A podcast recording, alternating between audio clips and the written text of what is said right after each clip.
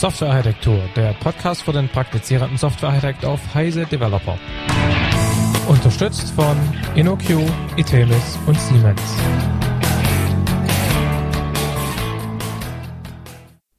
Hallo und herzlich willkommen zu einer neuen Episode unseres Softwarearchitektur-Podcasts. Diesmal mit Christian Weyer. Hallo Christian.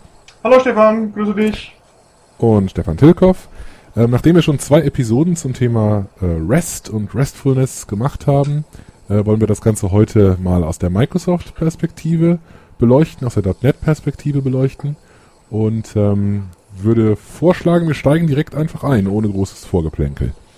Christian, wie, wie sieht denn die .NET-Welt das ganze REST-Zeug? Ist das Teufelskram, weil nur Web-Services gut sind? Oder ist das auf einmal auch das Beste seit geschnitten Brot? Wie ist da so die vorherrschende Meinung? Ja, also erstens mal freue ich mich wieder mal dabei sein zu dürfen. Ich war jetzt längere Zeit nicht dabei beim Podcast. Und dann freue ich mich natürlich gleich mit dir diesen REST-Podcast äh, zu machen. Ich weiß nicht, ob du das weißt, es gibt da so ein ganz cooles äh, Buch über REST von einem deutschen Autor, einem deutschen Verlag. Das ist ziemlich gut. Hast du schon mal gelesen? Keine Ahnung, wovon du redest. Keine Ahnung, wovon ich Zumindest rede. nicht, wenn es um ein gutes Buch geht. Ja, okay. Buch, Ja, also da du dich ja das sehr gut auskennst und auch dir mittlerweile einen guten Namen gemacht hast, freue ich mich eben, das heute mit dir diskutieren zu dürfen.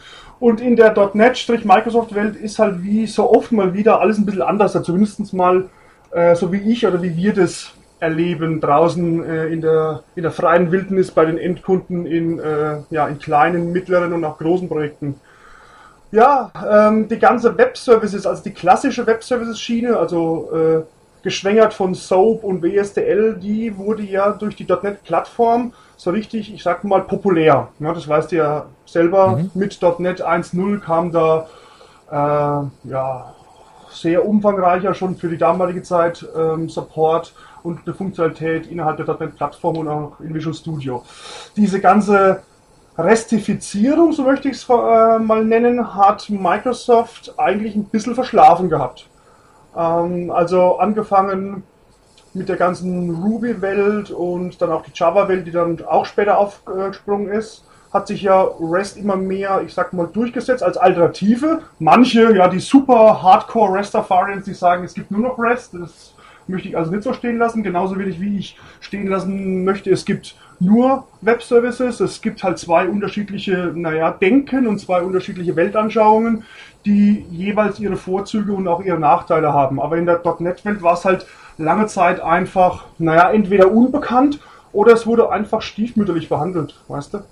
Kann, kann, ja. kann man dann sagen, dass jetzt im Moment die, die Meinung in, so in, in .NET-Kreisen ist, dass eben beides eine Daseinsberechtigung hat, dass man mal das eine und mal das andere verwendet, mal REST und mal Web Services? Ja, also ich denke, wir kommen langsam dahin. Ich meine, das ist natürlich auch die Aufgabe äh, von so von so technischen Consultants, äh, externen Architekten wie jetzt unser eins, diese diese Denke, diese Sensibilisierung voranzutreiben. Ja, also wenn ich dann bei Kunden bin und äh, habe den Luxus, dann zum Beispiel mal auf einer grünen Wiese anfangen zu dürfen in einem Projekt, äh, dann diskutieren wir durchaus am Anfang die unterschiedlichen architekturellen Ansätze. Und da ist REST natürlich dann immer ein großes Thema.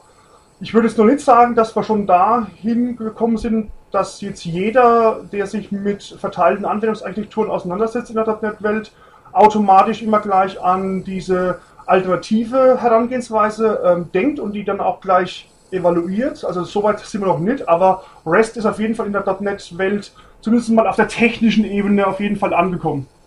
Hm? Was wären aus deiner Sicht Argumente oder wie, oder wie verargumentierst du, wann man welche der beiden Varianten verwenden sollte? Das ist jetzt natürlich die Gretchenfrage. Ähm, und ich muss ganz ehrlich sagen, ich kann und mag die auch gar nicht pauschal äh, beantworten, weil es hängt wirklich immer von der jeweiligen Situation des Projektes und des Kunden ab. Was wir gemerkt haben, also vielleicht ein Zwischensatz, also ich bin, wie vorhin schon ganz kurz erwähnt, ich bin jetzt kein Hardcaller, äh, was ich vielleicht früher mal war, wenn es um diese ganzen Web-Services und die Contract First ähm, Sachen da so ging. Aber ich bin kein Hardcaller mehr, der sagt, okay, immer nur das oder immer nur das andere. Das auf keinen Fall. Und das bedingt natürlich, dass ich erstmal kennenlernen muss und erstmal wissen muss, was sind jetzt die Anforderungen des Projekts, was sind vor allem die nicht funktionalen Anforderungen, zum Beispiel wenn es um Skalierbarkeit geht, zum Beispiel wenn es um einfache, äh, um einfache Integration oder Interoperabilität geht mit potenziell anderen Plattformen. Aber auch, und das ist das, was ich immer mehr sehe, ähm, ja, die Skills der jeweiligen Architekten und Entwickler beim Kunden. Weil, wie du ja selber am besten weißt, ist REST, also für REST muss man einfach anders da denken, als man das halt so bei SOAP oder operationsbasierten Ansätzen macht. Ne? Mhm. Und, ich sicher zustimmen, ja. Genau, und da, äh, da hakt es halt meistens dann dran. Also da fehlt noch einfach ein bisschen mehr Sensibilisierung, habe ich das Gefühl zumindest. Mhm. Okay, also eine Sache, die ich immer vertrete, da würde mich wirklich deine Meinung so in dem .NET-Umfeld ähm, interessieren, ähm, ist, dass, äh, dass es keinesfalls so ist, dass REST immer die beste Wahl ist und in jedem Fall man unbedingt immer äh, RESTful HTTP verwenden muss, sondern es durchaus Fälle gibt, wo es einfach ähm, andere und bessere ähm, Architekturen für die für die Kommunikation zwischen Systemen gibt. Ähm, zum Beispiel vertrete ich dann also sich im, im Java-Umfeld, dass man sowas wie JMS zum Beispiel auch mal verwenden kann, also Message Queuing verwenden Ganz kann. genau, ja. Ähm, ich tue mich aber schwer mittlerweile, ähm, so gern ich also diesen diesen diplomatischen Mittelweg eigentlich gehe, weil das immer so, das ist so ein bisschen der sagen wir mal, der, wo, wo man sich mit den wenigsten Leuten verdirbt. Eigentlich geht man ja immer gerne so den Mittelweg und das mal ist das, der das. Consultant-Weg, oder? Genau, das ist der Consultant-Weg. Ich, ich tue mich ein bisschen schwer damit, weil es mir echt schwer fällt, ähm, aus, also wenn es nicht um, um die gültigen Argumente, die du gerade genannt hast, geht, also nicht um, um Skills oder vielleicht auch um Politik, was auch ein gültiges Argument ist, ja. ähm, sondern wenn es wirklich rein technisch geht, dann habe ich das Gefühl, es ist die, äh, die RESTful HTTP Variante eine gültige Option. Es sind viele andere Dinge auch eine Option, die eben konsequent irgendwas verfolgen, zum Beispiel Message Queuing oder von mir aus auch mal Distributed Objects oder RPC, wenn das halt da passt. Aber dieser, Gedanke, den, den, äh, den viele mal hatten, den wir beide auch hatten, wir haben ja schon früher über diese Themen diskutiert mhm. und waren uns da im Webservice-Umfeld eigentlich immer erstaunlich einig, fand ich. Ähm, da ähm, diese, dieser, dieser Mittelweg, dieser Versuch, technologisch eine Obermenge all dieser Architekturen zu finden, das habe ich das Gefühl, ist ein bisschen aus der Mode. Deswegen es mir schwerfällt, für die Web-Services, für die Soap Whistle Web Services Welt gute technische Argumente zu finden. Ja. Also, siehst du das auch so oder ist das nur meine also eingefärbte Wahrnehmung? Sie bröckeln immer mehr, finde ich, die Argumente pro ähm, der alten Welt, sage ich mal, oder des alten Weges. Was man natürlich auch vor allem dann sieht, äh, jetzt in, den ganzen, in dem ganzen Strom von äh, Cloud Computing und natürlich auch Windows, Azure in der Microsoft-Welt, da wird ja auch alles, ich sag mal, verwebifiziert bzw. verrestifiziert, ja, und man sieht eigentlich wenig äh, so Soap oder klassische Web-Services-Ansätze. Das Problem ist aber ganz einfach, also eines der großen Probleme oder Hürden oder ähm, mentalen Widerstände, so möchte ich das mal sagen, auf die ich immer wieder stoße, ist ganz einfach, die Leute haben sich so dran gewöhnt, auch wenn es eigentlich falsch ist oder wenn man sich damit auch viel Ärger einhandelt, ne, zu sagen File New Project Web Service und zu mhm. sagen rechte Maustaste Add Web Reference oder Webverweis hinzufügen. Und jetzt meinen sie, sie können auf einmal, sie machen auf einmal SOA. Mhm. Und was natürlich überhaupt der Fall ist. Ja? Ich meine, das ist ja nichts anderes als eine XML, äh, eine XML geschwängerte Variante von RPC in dem Fall dann. Okay. Vielleicht ist das, ist das eine gute Brücke darüber, wenn wir ein bisschen konkreter werden jetzt im, im .NET-Umfeld, wie man es denn da macht. Also ja. wie, wie würde man, wenn man, wenn man diesen REST-Ansatz verfolgen will, wie würde man eben äh, im .NET-Umfeld äh, äh vorgehen? Vielleicht fangen wir mal mit dem, mit dem grundsätzlichen, mit den, mit den einfacheren Mechanismen ja, an. Also das ist eigentlich das Lustige dran, äh, bevor die ganze Welt irgendwie äh, so von REST gesprochen hat. Ich meine, diese Doktorarbeit, die gab es natürlich schon vorher, aber bevor REST so hochgekocht wurde, hat man das natürlich in der .NET oder Microsoft-Welt auch schon so ähnlich gemacht. Jetzt vielleicht nicht bis zum Exzess, ähm, dass man jedem Ding jetzt eine ID gibt und dass man hier äh, die Verlinkung nutzt und so weiter, aber dass man halt über einfache HTTP-Ismen, also über die HTTP-Verben, ganz einfach sich Daten holt, meistens in Form von XML oder sowas, ja. Und das äh, konnte man ja schon machen mit der allerersten Inkarnation von ASP.NET.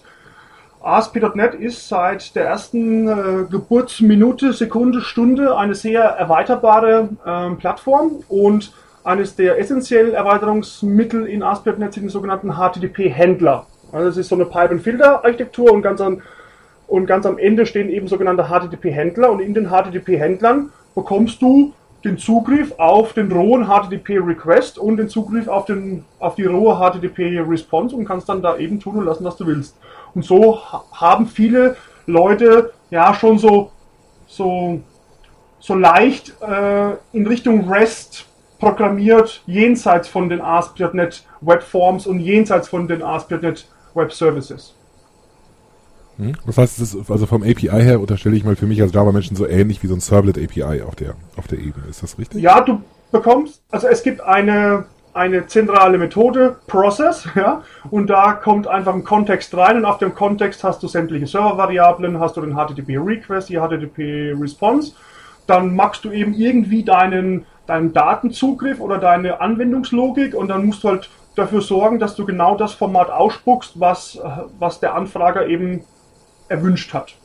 Mhm. Aber das ist auf, einer, ist auf einer sehr tiefen Ebene. Also ich meine, ist so kurz überhalb der HTTP-Ebene, halt ein bisschen weggekapselt innerhalb von ASP.NET. Mhm. Wie sieht das generell mit der, mit der Restfulness von ASP.NET Webanwendungen aus? Also ich meine, die, die Frage ist ein bisschen, ein bisschen rhetorisch, aber was ich von außen sehe, macht mich da nicht glücklich. Ja, wie, ja. Also, wie sieht das intern aus? Diese klassische Variante, der klassische Weg, ASP.NET Webanwendungen zu bauen, war halt auch der klassische und historische Microsoft-Weg. Ähm, die Ursprünge von .NET, die kamen ja daher, dass man die äh, VB6-Entwickler und die MFC-Entwickler abholen wollte und in diese neue Welt bringen wollte. Und vor allem in die Welt von, von Webanwendungen, von Web-Services.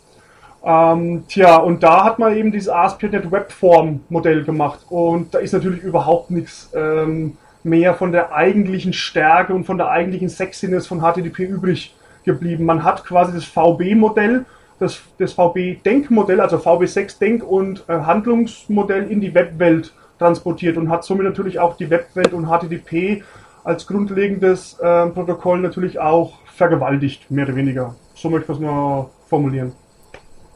Vielleicht sollten wir darauf ein bisschen eingehen, weil ich kann mir vorstellen, dass wir Zuhörer haben, die mit ihren Webforms da eigentlich ganz glücklich sind. Oder gibt es das nicht? Doch, das gibt es doch schon, oder? Also vom, von dem Entwicklungsmodell her, von der, von der Leichtigkeit, mit der man da mit UIs baut, sagen wir mal langfristige Folgen mal vorweggenommen, äh, also von der Leichtigkeit her ist das doch normalerweise etwas, was hoch gelobt wird von den Leuten, die das nutzen. Oder nehme ich das falsch wahr?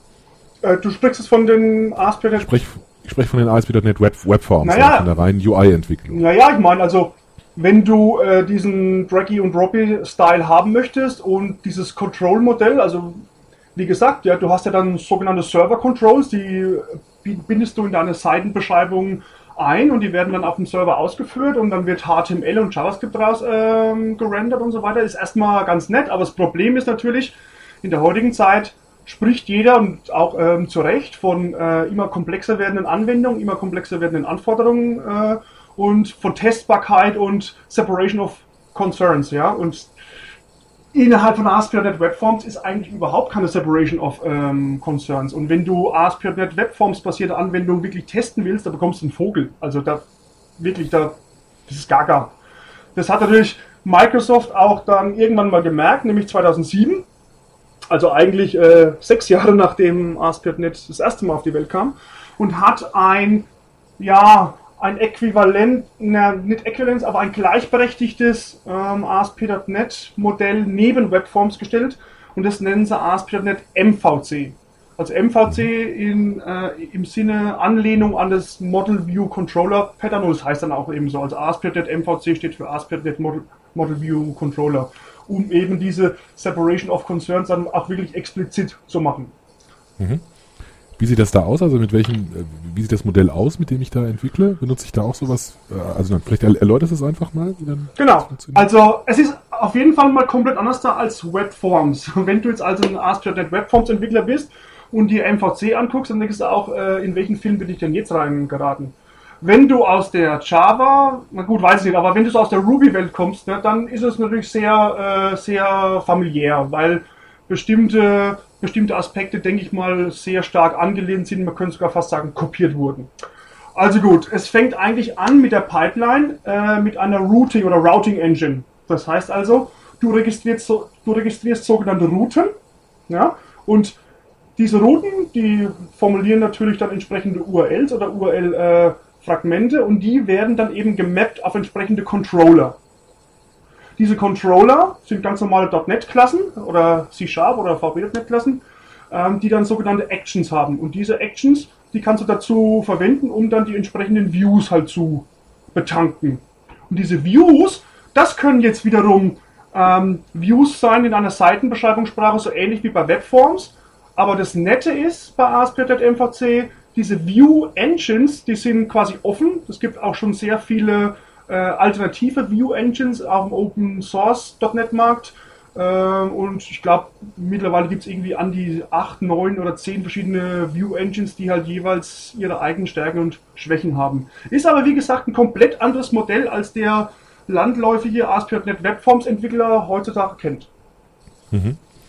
Im, ähm, im Rails Framework gibt es, äh, so, äh, gibt es diese Route, dieses Routenkonzept auch. Also gestartet ist es damit, dass man äh, Routen hat, die ähm, oder das, das war so das, das initiale Default-Routing-Modell, dass man im Prinzip äh, aus der URL den Namen des Controllers ableiten kann und Richtig, aus der ja. URL oder URI ebenfalls auch die Aktion ableiten kann, die da aufgerufen wird. Was natürlich so ein, so ein Geschmäckle hat aus, aus REST-Sicht, ähm, weswegen das in Rails irgendwann mal äh, runterpriorisiert wurde und seit 1.2, mittlerweile ist man schon fast, fast bei der Version 3, äh, mit, mittlerweile da sehr stark versucht, das Ganze ressourcenorientiert zu machen. Das heißt, im Rails-Kontext, wenn man da so einen Standard-Controller generiert, dann ähm, hat der eine Reihe von Methoden, die relativ äh, einheitlich gemappt werden äh, oder auf die die HTTP-Methoden relativ einheitlich gemappt werden. Gibt es sowas im Spring MVC-Umfeld auch oder muss man da selber daran denken? Die da muss selber Methoden dran denken. Ah, ja, mhm. äh, da muss selber dran denken eigentlich. Ähm, aber was ich bei ASP.NET MVC eigentlich auch schön finde, ist, dass es auch äh, Convention over Configuration äh, macht. Ja? Das heißt also, es werden bestimmte Namenskonventionen ganz einfach äh, vorausgesetzt, wenn es zum Beispiel von dem Mapping oder der Zuordnung von den Actions innerhalb des jeweiligen Controllers auf die Views geht.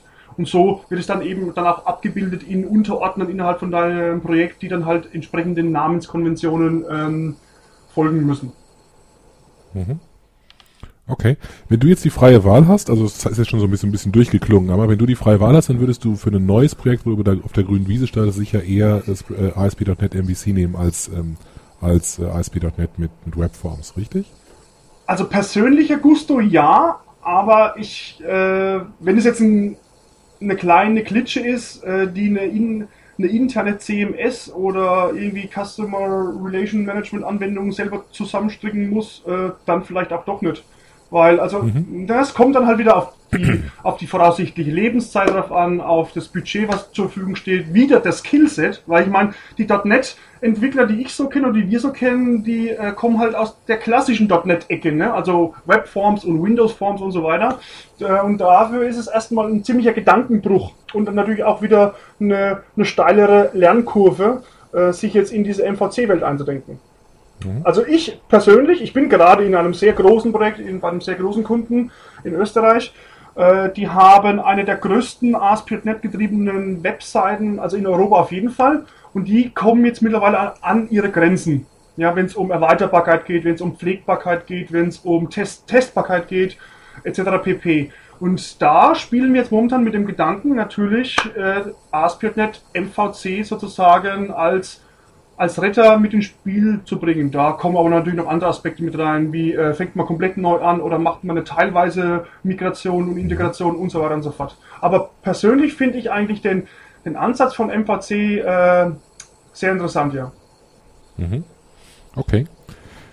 Gut, vielleicht, vielleicht machen wir mal den, den Übergang von, von Web-Anwendungen im Sinne von, äh, also Web-Anwendungen, die halt menschlichen Benutzer, menschlichen Endkunden ansprechen, Browser ansprechen, hin zu, ähm, zu RESTful Services. Also ja. ob der Unterschied wirklich so groß ist oder nicht, kann man ja lange debattieren. Ja. Ich glaube, in der, in der .NET-Welt von der Framework-Unterstützung her gibt es da schon einen deutlichen Unterschied. Ja, aber, also machen wir gleich, okay, aber okay.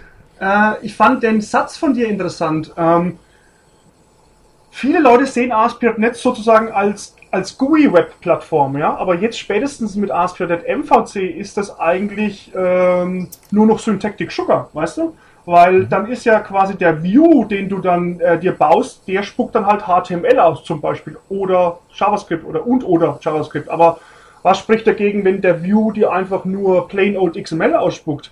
Oder was spricht dagegen, wenn der View dir einfach äh, JSON ausspuckt? Also da äh, verschwimmen die Grenzen. Und es ist auch immer eine große, große Diskussion, wenn sich der Kunde für einen REST-basierten Architekturansatz entscheidet in der .NET-Welt, ob er jetzt ASP.NET MVC nimmt, weil mit dem geht es auch wunderbar, oder eben die Alternative, auf die du ja schon, äh, auf die du schon angespielt hast, nämlich die, äh, die allmächtige WCF, also die Windows Communication Foundation. Dann, dann, dann, dann lass, lass mich da noch kurz einhaken. Also ich teile diese Meinung absolut. Ich bin überhaupt, also ich bin überhaupt gar nicht der Meinung, dass man trennen muss und dass es irgendwie ein Framework geben muss, mit dem man äh, äh, RESTful Services für, für Maschinen-zu-Maschinen-Kommunikation äh, realisiert und ein anderes Framework, mit dem man Web-Oberflächen macht. Überhaupt nicht. Ja. Im Gegenteil, je, je mehr man das zusammenpackt, umso mehr.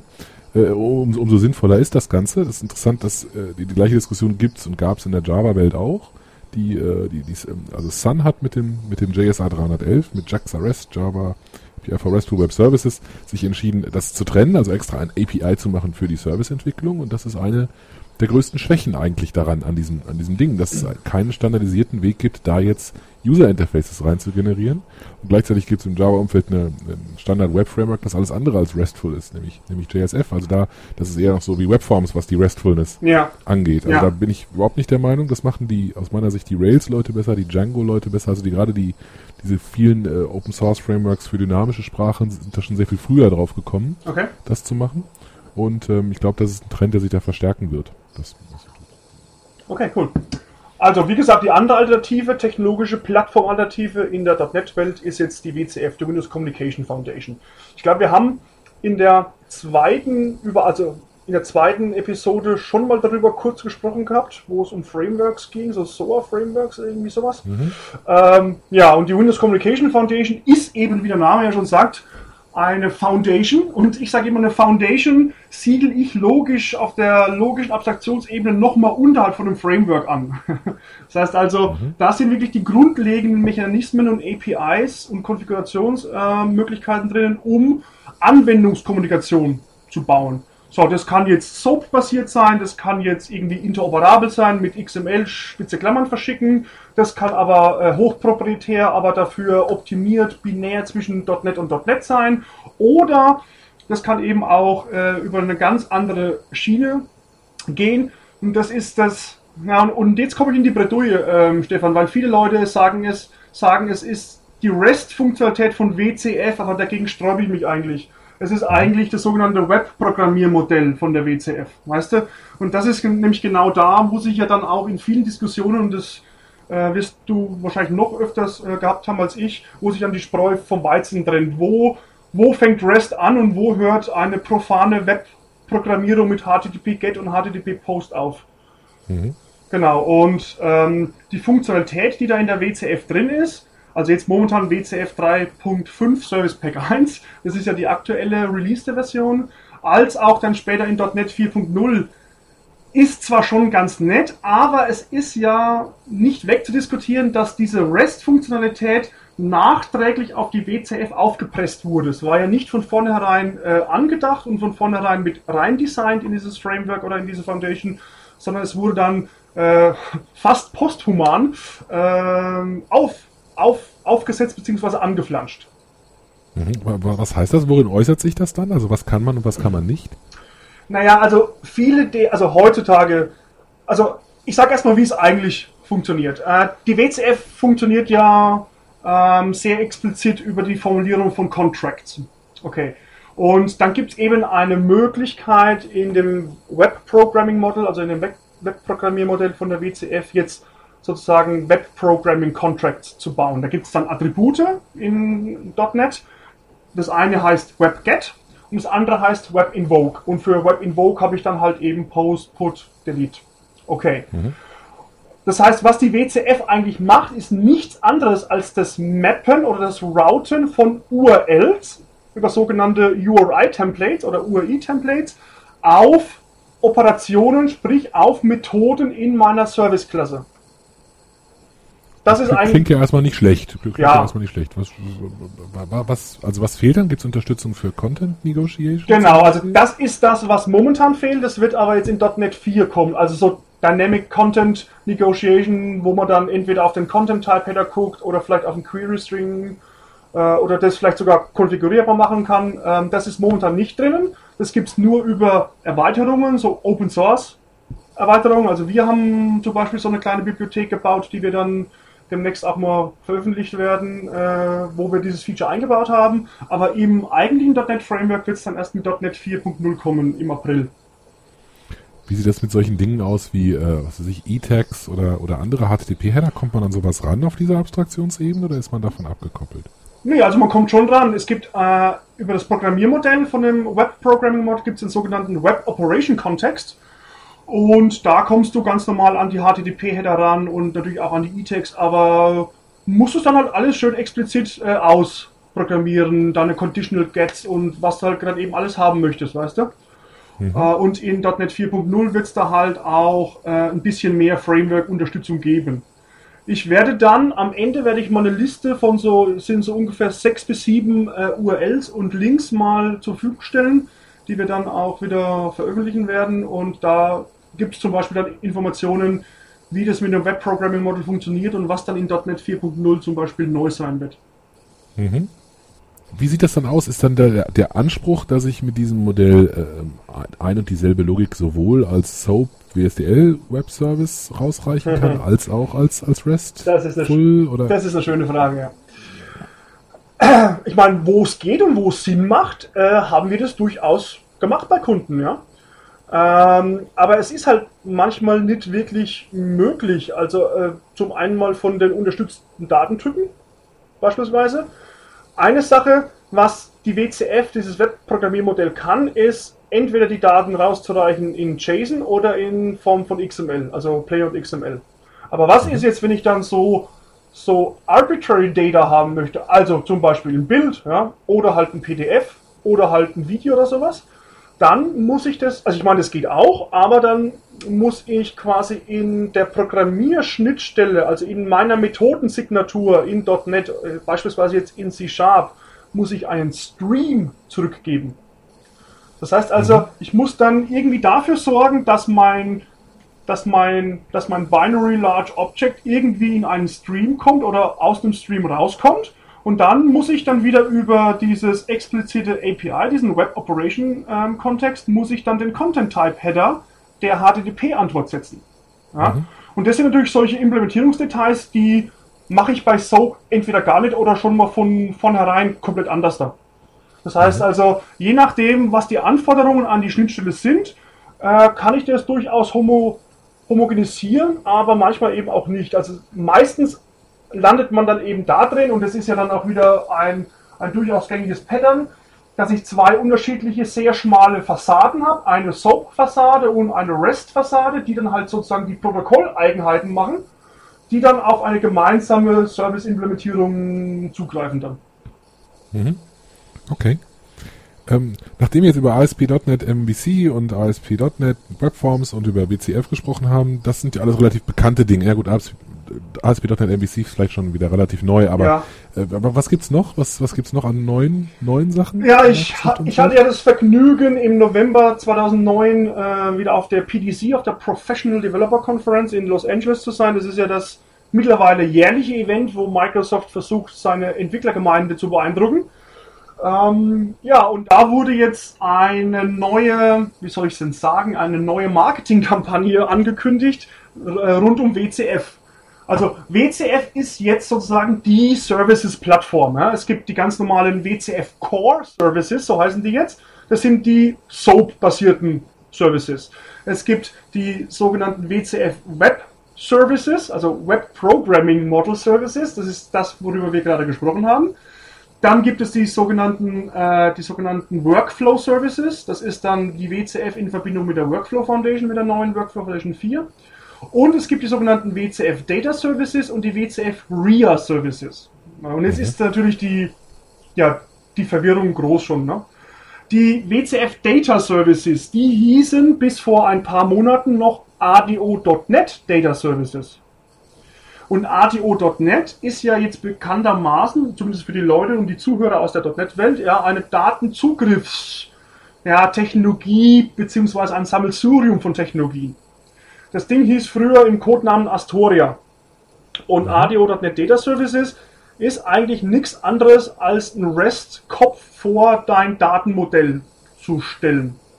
Viele behaupten, äh, es ist eine Art und Weise, eine REST-Schnittstelle, eine REST-Fassade vor deiner Datenbank zu stellen. Das ist aber nur das, was von Microsoft-Leuten immer wieder demonstriert wird auf Konferenzen und in Artikeln. Es geht einfach darum, dass du dein Datenmodell sozusagen, ob das jetzt aus einer Datenbank kommt oder über eine Datenbank äh, generiert wurde oder ob du das selber irgendwie modelliert hast, Ähm, das ist dann egal, aber es ist eben eine Möglichkeit, um eins zu eins ein existierendes Daten-Entitäten-Modell über eine standardisierte REST-Schnittstelle nach außen zu stellen.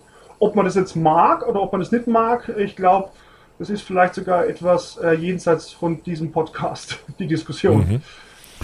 Äh, ist, ist das das, was ich äh, neulich irgendwo gesehen habe, aber was sich dann sehr stark auf, äh, auf RSS und Atom und AtomPub abstützt? Genau, genau. Ist die richtige Stelle? Okay. Ja, genau.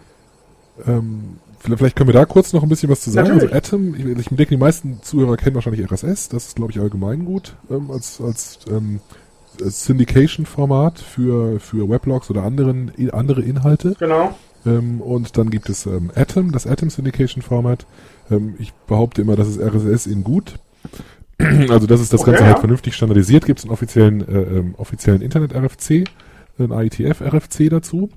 Und ähm, jenseits dieser, äh, dieser dieses Syndizierens von irgendwelchen Contents kann man, von irgendwelchen rein les menschlich lesbaren Inhalten kann man Atom halt auch benutzen, um Notifikationen über beliebige andere Ereignisse durch die Gegend zu reichen. Man schreibt halt einen Feed, in dem bestimmte Dinge drin sind, äh, wie zum Beispiel äh, Notifikationen über neu eingegangene Bestellungen oder frisch erstellte Rechnungen oder äh, was weiß ich, irgendwelche äh, äh, Fraud-Events, die möglicherweise verarbeitet werden müssen. Also man kann damit alles Mögliche machen. Das Ganze ist im Prinzip nichts anderes als ein, ein Dokument, das ausgeliefert wird, wenn man, äh, wenn man per HTTP-GET auf die entsprechende Ressource halt einen lesenden Zugriff macht. Mhm.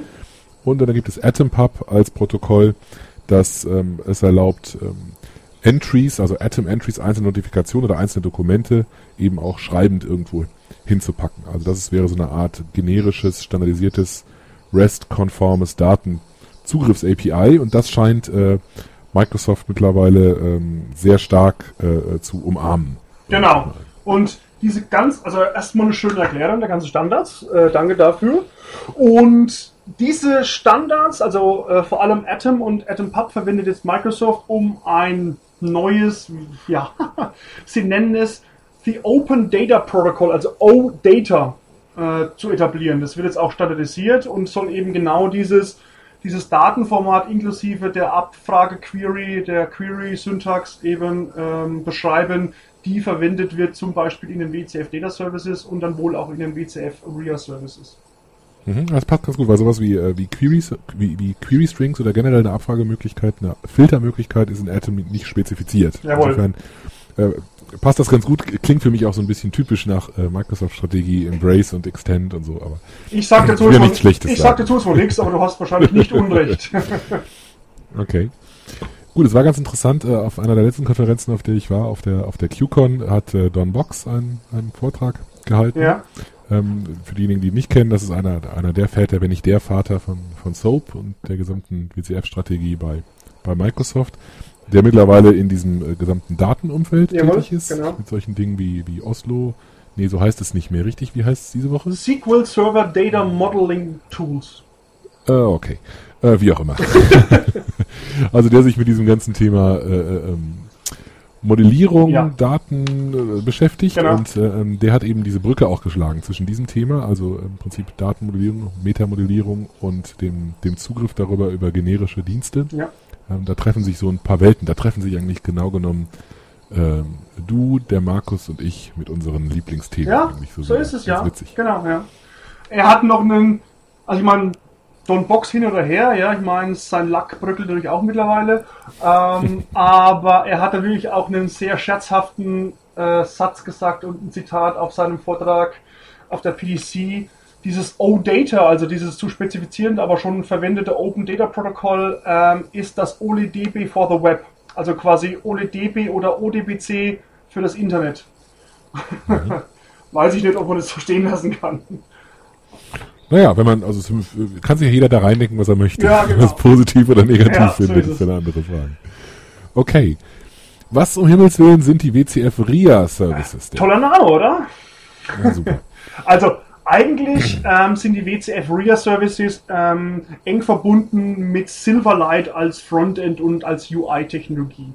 Die WCF RIA Services kann man aber auch jenseits von Silverlight verwenden. Also man kann es auch mit Windows Forms und mit ASP.NET und mit jeglicher kleinseitigen UI-Technologie verwenden, die Microsoft so anbietet.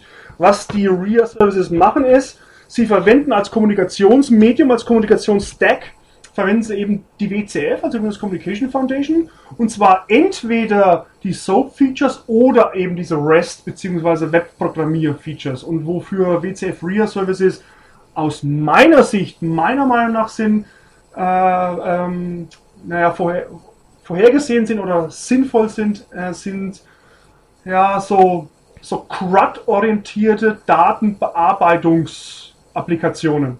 Also, wo man sich zum Beispiel bis zu einer bestimmten Größe nicht wirklich jetzt Gedanken machen muss äh, über die Trennung von Service Code und von Kleincode, ja, weil wir ja jahrelang immer rumgelaufen sind und sagen, okay, die, Grenzen sind explizit und äh, modelliert Contract und so weiter, ist ja auch alles gut und alles schön, aber irgendwo kann man es natürlich auch übertreiben, ja. Wir haben jetzt zum Beispiel zwei Projekte ähm, gehabt, wo wir schon eine Vorabversion von den WCF Real Services eingesetzt haben, ganz einfach wieder relativ kleine Anforderungen, äh, relativ kleines Team, auch relativ kleiner Kundenkreis oder Benutzerkreis dann von der Endausbaustufe von der Anwendung. Und da haben wir eben WCF Real Services äh, verwendet, um relativ schnell mit, einem, mit einer sehr hohen Produktivität eine, eine ziemlich abgedrehte ja, Anwendung im Sinne von Benutzbarkeit hinzuzaubern. Das ist auch eine komplett verteilte Anwendung. Also das Silverlight UI läuft ja im Browser oder ab Silverlight 3 kannst du es ja auch out of Browser machen. Dann schaut es aus, als wäre es wie eine installierte ähm, Anwendung, die dann aber über Serviceaufrufe mit dem serverseitigen Teil der Applikation, also mit dem eigentlichen Applikationslogik und dem Datenzugriffscode ähm, spricht. Aber du hast halt in WCF RIA Services so eine Patterns gestützte Unterstützung äh, und Hilfestellung, um nicht jedes kleinste Detail von der WCF und von der Kommunikation sozusagen ausprogrammieren und auskonfigurieren zu müssen. Also es ist mhm. eine Abstraktionsebene überhalb der WCF und überhalb von äh, Silverlight-Kommunikationsmechanismen. Wäre es dann ein, ein, ein, gutes Architekturmodell im .NET-Umfeld zu sagen, ich mache mein, äh, mein Backend, versehe das mit einem RESTful API und kann mich dann, äh, kann das dann nutzen, um es sozusagen ähm, anwendungs- zu anwendungsmäßig zu verwenden, also für Integrationszwecke ja, vielleicht, genau. wenn ich irgendwo einen Python oder Ruby oder Java Client habe, der kann sich das daraus holen und gleichzeitig baue ich ein Silverlight UI, was auf diese auf REST Backend zugreift. Genau, ja. Das wäre okay. eine Möglichkeit, genau. Okay. Gut, dann gibt es vielleicht aber auch noch was anderes. Also dem Microsoft-Umfeld gibt es ja äh, entgegen landläufiger Meinung nicht nur die von Microsoft selbst zur Verfügung gestellten Technologien. Es gibt ja mittlerweile auch durchaus ein bisschen was drumherum. Ja. Entschuldige, bevor wir da sagen, ist äh, ASP.NET MVC von, das stammt von Microsoft selbst, aber ist Open Source? Habe ich das richtig verstanden? Ja, ja, genau so ist es, ja. Also, Interessant. du kannst auf äh, codeplex.com gehen und da kannst du dir den kompletten äh, Source Code runterladen. Mhm, das ist ja revolutionär. Okay. Ja, ja, also diese, diese ASP.NET bzw. Web äh, Tools Plattformgruppe, die geht teilweise ganz andere, ganz andere Wege. Das ist dieser Scott Guthrie, das ist einer der, der Rockstars in der .NET-Szene seit ein paar Jahren und der, der ist da der Chef von allem und der hat da ein bisschen was intern umgekrempelt, wenn es um, ja, um, um offene Standards geht, um Interoperabilität geht, um Open Source Zeug geht. Also das ist, ja, das ist schon ein, eine recht interessante und vor allem auch äh, positive Entwicklung. Mhm. Äh, ich wollte auch noch was anderes sagen. Äh, wir haben so eine, wir haben jetzt ein Projekt gehabt und wir haben auch so eine Beispiel Spielapplikation, ähm, die wir halt immer wieder so weitertreiben und weiterbauen, um halt bestimmte Aspekte von der .NET-Plattform zu illustrieren. Und da haben wir natürlich auch die WCF im Sinne von SOAP basiert und auch die WCF im Sinne von REST oder Web Programming Model basiert. Und wir machen jetzt auch seit neuestem ein bisschen auf der iPhone-Plattform rum mhm. mit dem Monotouch. Ja, also hier okay. C-Sharp-Programmierung auf und für das iPhone.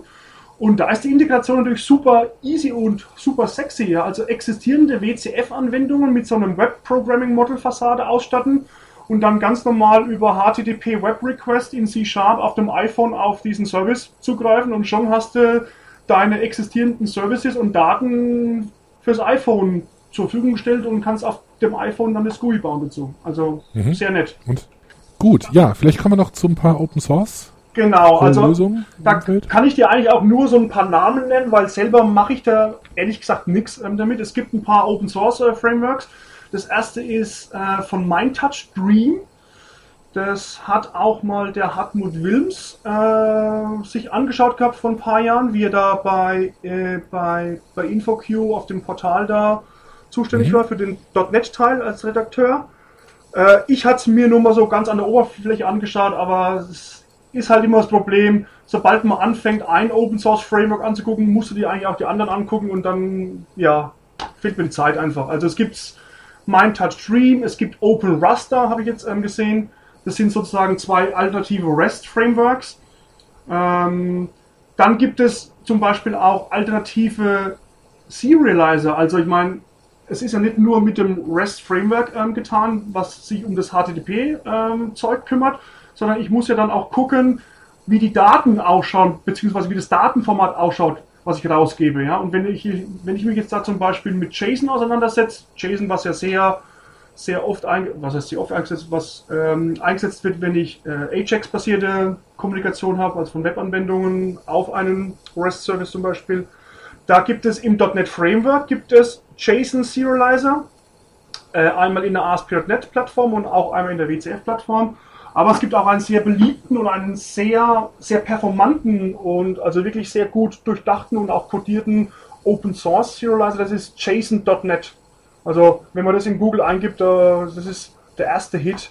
Der ist, den habe ich mal eingesetzt in einem Projekt und der schlägt performancemäßig mittlerweile sämtliche Out-of-the-Box Serializer im .NET Framework. Mhm.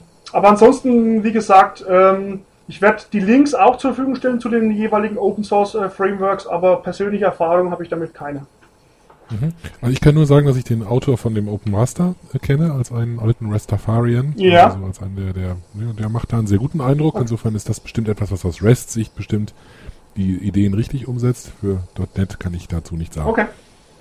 Ähm, gut. Okay, klingt auf jeden Fall so, als hätte sich da eine Menge getan. Hat sich, hat sich, ja.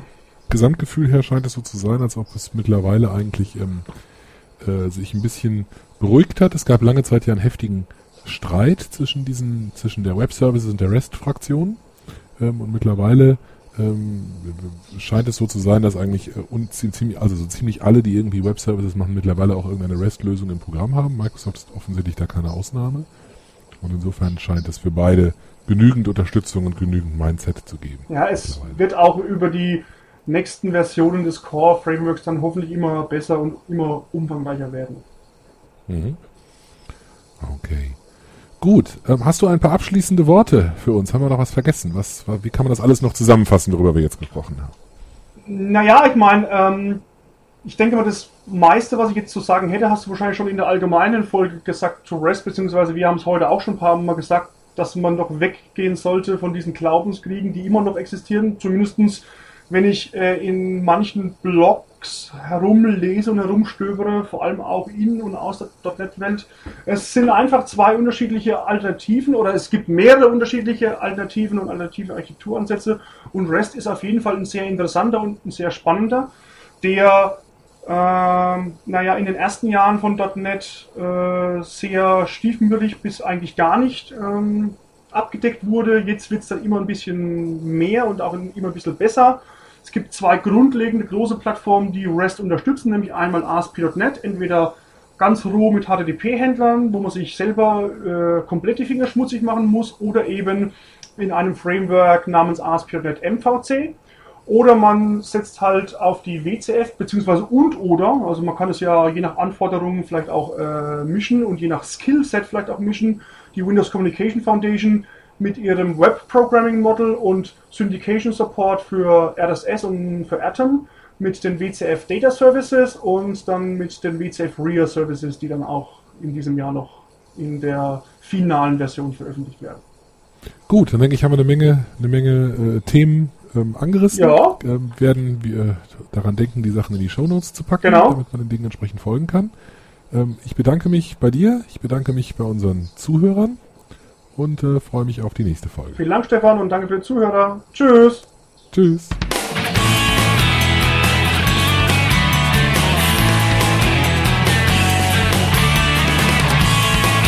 Vielen Dank fürs Runterladen und Anhören des Heise Developer Architektur Podcasts.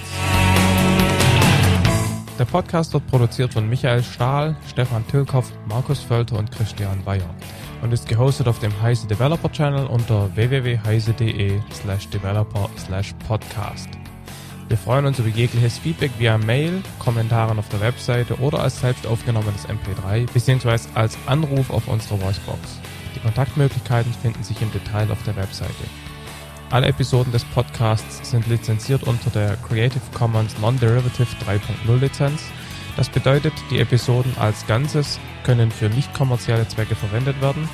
Änderungen sind nicht erlaubt und es muss immer die Quelle angegeben werden. Näheres unter creativecommons.org.